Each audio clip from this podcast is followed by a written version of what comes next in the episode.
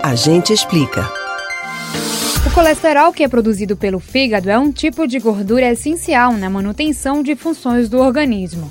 Mas o excesso pode causar doenças. O desequilíbrio metabólico pode colocar a sua saúde em risco e provocar episódios graves como doenças cardiovasculares, infartos e AVCs.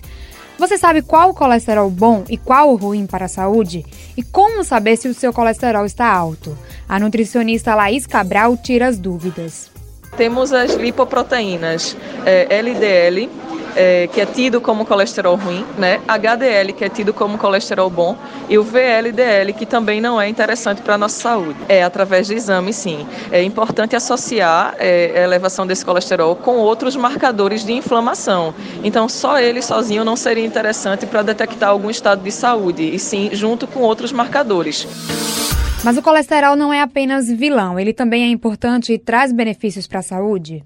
Traz benefícios sim. Ele atua na formação da membrana de todas as células, ele atua na produção de diversos hormônios. Tanto é que 70% do colesterol que tem no nosso corpo é o fígado que produz. Só 30% vem da alimentação. Então é importante sim para a gente. E como fazer para controlar o colesterol alto? É, consumindo alimentos é, ricos em gorduras, ricos em fibras. Quanto menos industrializado for, melhor o alimento e praticando exercício físico. É, as gorduras boas, como o abacate, como as oleaginosas, as castanhas, as amêndoas, nozes, é, peixes, é, os ovos, eles são benéficos desde que produzidos ou de forma cozida, né, ou não utilizando margarina, nem gorduras prejudiciais no seu preparo, as gorduras trans, né? E aí a gente pode consumir também fibras como chia, linhaça, gergelim, que ajudam a remover o excesso de gordura pelas fezes.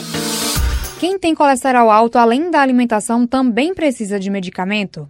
Precisa sim, a gente não pode descartar a intervenção médica. A gente busca mudar os hábitos, se alimentar melhor, consumir menos industrializados, preferir é, vegetais folhosos, preferir frutas, gorduras boas, é, praticar exercícios físicos, mas é importante sim que se faça um check-up médico e, se necessário, intervenção com a medicação.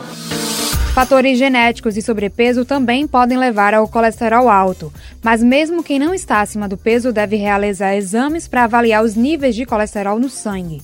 O tratamento para controlar os níveis começam com alterações no estilo de vida, com a mudança na alimentação e a prática de exercícios físicos. Camila Brandão para o Rádio Livre.